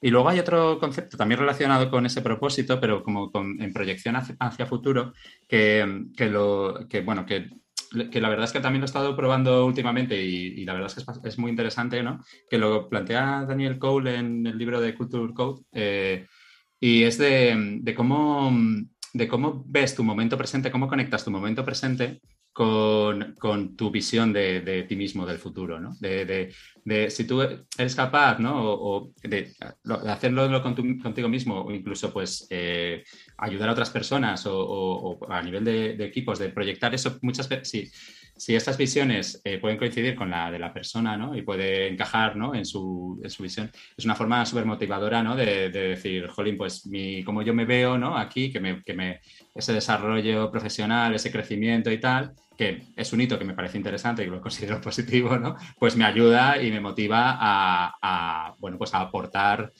más eficazmente ¿no? también en el trabajo y, a mí a, levantarme cada día con más motivación, ¿no? Para, para, porque al final echamos muchas horas ¿no? y, ya no, yo, yo, también rehuyo un poco del término felicidad, pero sí que es verdad que, que, bueno, pues levantarte con ganas, ¿no? con, por lo menos con bien, o sea, bien, ¿no? Y no, no estar ahí amargado. Pues, pues es muy positivo, ¿no? Porque es algo que echamos muchas horas en nuestra vida. Sí, yo, fíjate aparte, fíjate que, qué diferente es eh, happiness con meaningfulness. Meaningfulness es que no me gusta la traducción, sería entender tu significado, ¿no? O sea, ¿no? Tu significancia, ¿no? Es un poco, extraño, ¿no? Pero bueno. Em, sentido. Sí, el sentido, ¿no? Vale, sí, sí, claro, sería Al final es tu existencia, ¿no? Sí, Podríamos sí, hacer sí, sería, es como decía, él, ¿no? Pero... Qué, qué, diferente es, ¿no? Porque lo pondremos en las notas. El artículo este de Harvard dice que mientras que la felicidad eh, se conecta mucho más con el, con el aquí y el ahora. Cuando tú tienes eh, meaningfulness, ¿vale? Eh, cuando tú sabes cuál es tu sentido en la empresa, entiendes que las cosas pueden ser dentro de un mes o dentro de dos meses. Obviamente no vas a estar esperando eternamente un ascenso, ¿vale? No seamos idiotas, por el amor de Dios. Pero ya entendéis lo que, lo que queremos decir, ¿de acuerdo? Eh, ya incluso las ventanas de tiempo ya son diferentes. Y no es un tema semántico, es un tema de, realidad pura y dura, de que entiendes exactamente qué es lo que estás manejando. También incluso con el tema de que mm, incluso aquello malo y bueno, también lo dice el artículo y es bastante interesante, aquello que pasa bueno y malo no te desajusta tanto cuando estamos hablando de, de, meaningfulness. Mientras estamos hablando de felicidad, sí, ¿no? Porque felicidad es como siempre buscamos tener eh, los grados perfectos eh, en, el agua, ¿no? Que siempre esté a tantos grados y eso es muy complicado, ¿sabes? En, cambio, si tú entiendes tu sentido, entiendes que habrá unos días que tú seas una pieza que, que girará más rápido, otro día un poquito más lento y no pasa nada porque mientras sigas girando, ya el reloj de Kunko seguirá funcionando y no pasa absolutamente nada. Entonces, fíjate tú, son los mismos eventos que te están pasando, pero tu interpretación del mismo no tiene absolutamente nada que ver. No tiene nada que ver. ¿Y cómo vas a interpretar eso que te pasa en la vida? Eh, va a hacer mucho eh, por cómo te sientes con respecto a eso. Sí, si es que además el frame, el, frame desde que se interpreta la felicidad ahora, pues estamos hablando de forma general, ¿no? No tal, pero tiene mucho que ver con eso instantáneo, ¿no? Con eso el rollo de disfrutar el momento ese efímero, que se te escapa la felicidad. O sea, cógete el coche, vete a Tarifa ahora mismo a las 4 de la mañana, que estás tirando tu vida por la alcantarilla. O sea, es que tiene mucho que ver con que tengamos luego problemas para gestionar eh, las recompensas a largo plazo. O sea, es muy difícil que, que, tu vida tenga sentido, De alguna manera, o sea, que tu existencia tenga sentido de alguna manera, si no sabes que tienes que hacer una gestión de demora de las recompensas. O sea, porque entonces al final tú no acabas encontrando de alguna manera, no sé cómo decirlo, un foco estratégico para tu vida, ¿sabes? O sea, sabes que, y, claro, y ese rollo, ese engaño de la felicidad, pues al final lo que te lleva es, eh, te rompe el medio y el largo plazo. Al final es todo muy instantáneo. Y tiene que ser todo gratificación muy instantánea. Si no tienes feedback de gratificación en muy corto espacio de tiempo, abandonas y otra cosa. Que es lo peor que puedes eh, hacer como ser humano. Mm, Dejar cosas abiertas por todos los lados, porque eso te da una sensación de, que no acabas cosas, ¿no? Que para mí, en mi mente, y pienso que en la de muchos seres humanos, es fundamental terminar cosas. Hostia, nos estamos convirtiendo en unas sociedades que dejamos abierto todo, eh, ¿sabes? O sea, abierto, ni acabamos los idiomas, ni acabamos el deporte, ni acabamos las, eso, ni acabamos tal, ¿no? Es todo prueba y abandona, prueba y abandona, ¿no? Y es todo el rato, te mete en una situación, pues eso, que es que esto es la paradoja de la felicidad. Yo creo que es que ya alguien se tiene que poner a trabajar en ello se hace tanto hincapié en que la búsqueda que cada vez la alejas más. O sea, es lo más paradójico para mí que hay ahora mismo, lo de la felicidad. En los entornos individuales, humanos, en los organizativos y en los, y en los de, especie, ¿no? O sea, de las especies de las sociedades así más avanzadas, ¿no? Que vivimos más acomodadas. La paradoja de la felicidad, directamente. Uy, seguid chicos hablando que me entra el equipo en, en eh, la batería baja y te voy a, voy a poner el cargador. vale, vale. vale. Dale, continúa, Edu. No, nada, eh, la verdad es que esta parte es muy interesante porque al final conecta, ¿no? este propósito que hablábamos, este meaningfulness, ¿no? Conecta, ¿no? Con lo que hemos venido a decir antes, ¿no? De Nietzsche, ¿no? De decir que al final es una, esa proyección al futuro, ¿no? De, de dónde tú te ves, ¿no? Y, y cómo conecta, ¿no? Con, de, o sea, lo que estás haciendo ahora con el futuro, pues es, eh, va al hilo de, lo de quien tiene un porqué, ¿no? Eh, pues es capaz de aguantar cualquier cómo, ¿no? O sea, es que conecta un poco al, el círculo con, esto, ¿no? Entonces, yo creo que ese es uno de los, vamos, de los factores. Y luego que, a veces también, ¿no? El, creo que también hay un, hay un factor aquí de, que de que muchas veces ¿no? Eh, somos complejos, ¿no? Es que ahí la, no, ha salido, ¿no? Y creo que, es algo interesante, digamos, en estos temas de motivación, ¿no? Que al final, eh, pues bueno, pues la pirámide de Maslow, ¿no? Tiene su, o sea, que sí, es, evidentemente tienes que cubrir tus, tus necesidades más básicas, ¿no? De, supervivencia o de, seguridad y demás, ¿no? Pero luego en la, en la práctica, al menos cómo nos vemos a nosotros mismos, ¿no? Eh, puede ser un autoengaño, ¿no? Pero muchas veces cuando nos vemos de por qué hacemos las cosas, ¿no? Nos vemos, no, esto lo hacemos pues por motivos más de sociales o de trascendencia o tal, de las, las partes altas de, la, de, la, pirámide, ¿no? Esto lo, en el, bueno, en Ideas que pegan lo contaba, había un estudio, ¿no? Que, que es que nosotros vemos que hacemos, que apuntamos a la parte alta de la pirámide, pero pensamos que los demás lo hacen todo por la pasta. O sea que...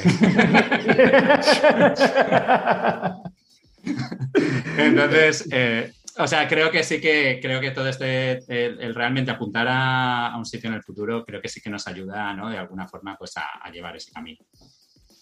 No, lo de las necesidades básicas es un elemento clave, ¿eh? No es para nada un elemento menor. No sé si habéis leído Happy Cracia. ¿Habéis leído Happy Cracia el libro? No, no, pero no, no, no. Está guay. Vale, al final, bueno, pues hace una crítica, ¿no? De que esa, de la búsqueda de la, de la felicidad y hablan en el entorno individual, ¿no? En la dimensión del individuo, ¿no? Y lo enmarcan como un imperativo, un imperativo de época, ¿no? Y era un imperativo que recoge también mucho del imperativo de, Kant. Eh, Kant decía que era un imperativo la búsqueda de la felicidad también, o sea que esto se remonta también, pero ahí no vamos a abrir ya Kant por imperativos categóricos porque ya lo volvemos locos. Pero sí que es verdad que ese imperativo lo que nos genera es un estado de enorme frustración, ¿no? Porque es que, claro, estamos entrando en la dinámica de los imperativos, ¿vale? Y entonces, esto nos, conecta a que directamente el estado psicológico, al ser un imperativo, depende de nuestra voluntad individual. Y ahí estamos muertos, tío, porque tenemos que, que puentear las necesidades básicas que nos están jodiendo porque igual no están satisfechas y nos llevan todo a que el imperativo es una cuestión de actitud. ¿Vale? Toma ya. Al final nos desconecta un montón de la realidad ¿vale? De todo el contexto y de todo el ambiente, ¿no? Esa, nos genera una desconexión. ¿De dónde vives? O sea, vives en una favela sin agua ni luz, pero es que no tienes actitud positiva. ¿Vale? Porque el imperativo es que tienes que buscar la posibilidad ante en entornos donde, donde, donde no hay necesidades básicas Es, es curioso porque es un espacio, ¿eh? es un espacio en el que un, un hippie que hace coach y un neoliberalista se pueden encontrar. Y me parece, e, eso me parece cuando, ¿no? Cuando dos personas que quizá en algunos sí, están tan lejos, cuando conectan y dicen lo mismo. Lo que pasa es que el neoliberal, el, neoliberal, busca salvarse él y el coach te quiere salvar a ti. Y eso es lo que me molesta a mí del coach. Pero luego conecto con otro, que también es otro libro maravilloso, El sonría o muere, de Bárbara Hengenreich, que es una pasada, ¿no? Porque es que prácticamente su tesis principal es que todo lo puedes resolver sonriendo. Y es una cosa que parece reduccionista, pero que es auténticamente un cañón, porque mete en otro de los vericuetos eh, cognitivos, ¿vale? Que, que, está ligado a esto de la felicidad, que es que nosotros tenemos capacidad de influir sobre elementos sobre los cuales no tenemos control, porque te caiga lo que caiga. Ella habla además en esos términos. Te caiga un cáncer, te caiga la muerte de tu pareja, te caiga lo que sea, todo depende de que tú lo enfrentes con una sonrisa. Y todo lo que no sea estar continuamente sonriendo y utilizando el pensamiento positivo a expuertas, significa la muerte social. Porque esto lo conectamos y yo ya termino y no hablo más, con lo que hablábamos desde el principio y que aquí quería llegar yo. Las emociones como instrumentos de interacción social. Si tú eres un vinagre como yo, que no estás todo el día contento, vas a encontrarte problemas para interaccionar, porque la gente en teoría solo quiere rodearse de gente que les traiga estímulos positivos. Entonces. el, cenizo, el cenizo no cae bien. El cenizo no gusta. Luego te llaman para otras cosas. Pero para, todos los, días el cenizo no gusta. Luego cuando la cosa se pone ostrógana, el cenizo, el cenizo gusta. ¿Sabes? Cuando la cosa se pone mal, el cenizo mola. Pero para todos los días el cenizo no es. ¿Vale? Pero como vemos, está todo muy conectado con una industria, una industria cultural, una industria que no es baladí, ¿sabes? Que esto tiene sus porqués, tiene sus lógicas, tiene sus mecanismos y no es gratuito. O sea, esto es la rueda económica que mueve, mucho es una rueda económica que mueve. Y luego hay una historia que tiene que ver también con ideologías, con ideologías individualistas, ¿no? Todo depende de ti, depende cómo afecten las cosas al tal, etcétera, etcétera y sacar un poco la dimensión y cortar un poco, desde mi punto de vista, romper un poco con determinados lazos comunitarios. ¿no? Somos animales sociales y su comunidad o sociedad no somos nadie. ¿Vale? Pero claro, debilitar ese tipo de lazos te convierte en un tío mucho más manipulable, ¿no? Para, para que la rueda gire, ¿no? Y creo que la felicidad está, es un producto al servicio de eso, ¿no? Una industria, al producto de, que de que esto gira. A mí esto me recuerda mucho, ahora cuando hemos visto COVID, Ucrania, etcétera, etcétera, y, los y me recuerda mucho al pasaje del hundimiento, de la película Hundimiento, cuando empiezan a bombardear el búnker y Eva Brown se coja toda la peña, venga arriba de la mesa a bailar aquí, que no se me ponga a pensar nadie que vienen, ¿no? Y es eso. Y me suena mucho a eso, ¿no? De que estamos enmascarando cosas eh, en base a falsos a falsos estímulos ligados a la felicidad, ¿no? a falsas emociones positivas. Y ya aquí termino. Yo ya he hablado mucho. No, yo, yo porque ya no sé ni cuánto rato llevaremos, yo me lo he pasado muy bien, pero, pero, pero yo creo que ya sería el momento de hacer eh, oración y últimas palabras, así que Edu, a ver, ¿cómo, eh, ¿qué, ¿qué, tal? ¿La, felicidad bien? ¿La felicidad mal? ¿La felicidad solo de lunes a viernes? Cuéntame. A ver, no, yo creo que, o sea, a ver, la felicidad bien. la cuestión es que quizá eh, la búsqueda de la felicidad en el trabajo nos, nos ha llevado a un, a un, movimiento un poco extremo, ¿no? O sea, de, acabar con, pues eso, Chief Happiness Officer y haciendo eh, cosas que no, que no realmente no están relacionadas, ¿no? Con, con, bueno, pues al final con el con el propio propósito de la empresa, ni siquiera con los propósitos individuales, sino, eh, y entonces creo que, que, el excesivo foco de la, de la, felicidad no es positivo, sí que es positivo eh, el, bueno, pues el tener motivación en el trabajo, porque te va a ayudar a ser más eficaz, a estar pues eso, más levantarte cada día pues más animado, ¿no? Y afrontar retos más difíciles, ¿no? Y entonces en eso sí que creo y creo que el instrumento un poco que hemos visto ahí de, pues esa proyección hacia el futuro pues es como más eh, esa búsqueda del propósito, ¿no? Pues eh, muy acotado, muy no, no, no así como. Sí. vale, pues, pues eh, creo que, es un, instrumento bastante interesante. ¿Y tú, Manu? Sí, yo la abrazo, pero no la busco. Si viene el abrazo, pero no la busco. No la busco por los bares. Si viene, la felicidad siempre tendrá mi alcoba para recibirla, pero no la voy a ir a buscar por los bares. Yo, la, pues la verdad que no te, no te, no te pincho más, pues de verdad me parece súper bien. Joder. Eh, la verdad que este es el capítulo que mejor me lo he pasado, debo decir, o sea, me, he reído un montón. O sea, ya yo ya alcanzo la felicidad con este capítulo, yo os lo digo. Eh, no sé cómo quedará esto, madre mía. Pero bueno, em, a ver, eh, mira, yo, yo compro totalmente lo que, lo que acaba de decir Edu, ¿no? del tema de de que bueno, de que las empresas al final, yo creo que yo creo que hay una diferencia muy grande entre que un jefe se preocupe porque sus empleados eh, estén bien, a eh, no sé, ir a hacer paintball en todos los meses. Pero preocuparse, eso tú lo has dicho, preocuparse de verdad. Mira, perdona cuando que te interrumpa. Dale, dale, dale. Hay, un elemento brutal. Yo soy súper fan de un podcast que se llama El Reverso, que es el, podcast de la NBA, ¿no? De, ah, sí, sí, Joder, no se me olvida, de Andrés Monge y, y, y, bueno, que es una maravilla.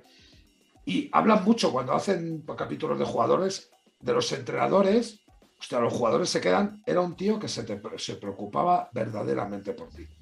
Que se preocupa de verdad por ti. Eso marca a los jugadores. O sea, de verdad, ¿no?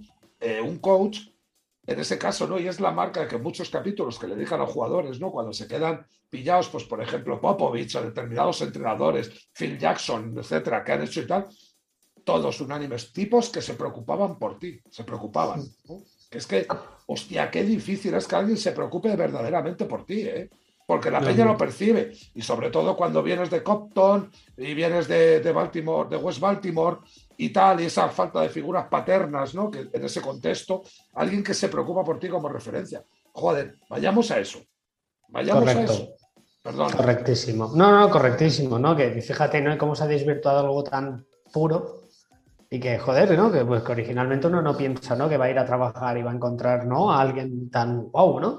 Porque estas cosas también pueden pasar, ¿no? Pero claro, no lo vamos a conseguir eh, haciendo, no sé, cogiendo el happy, el happy meter y, en fin.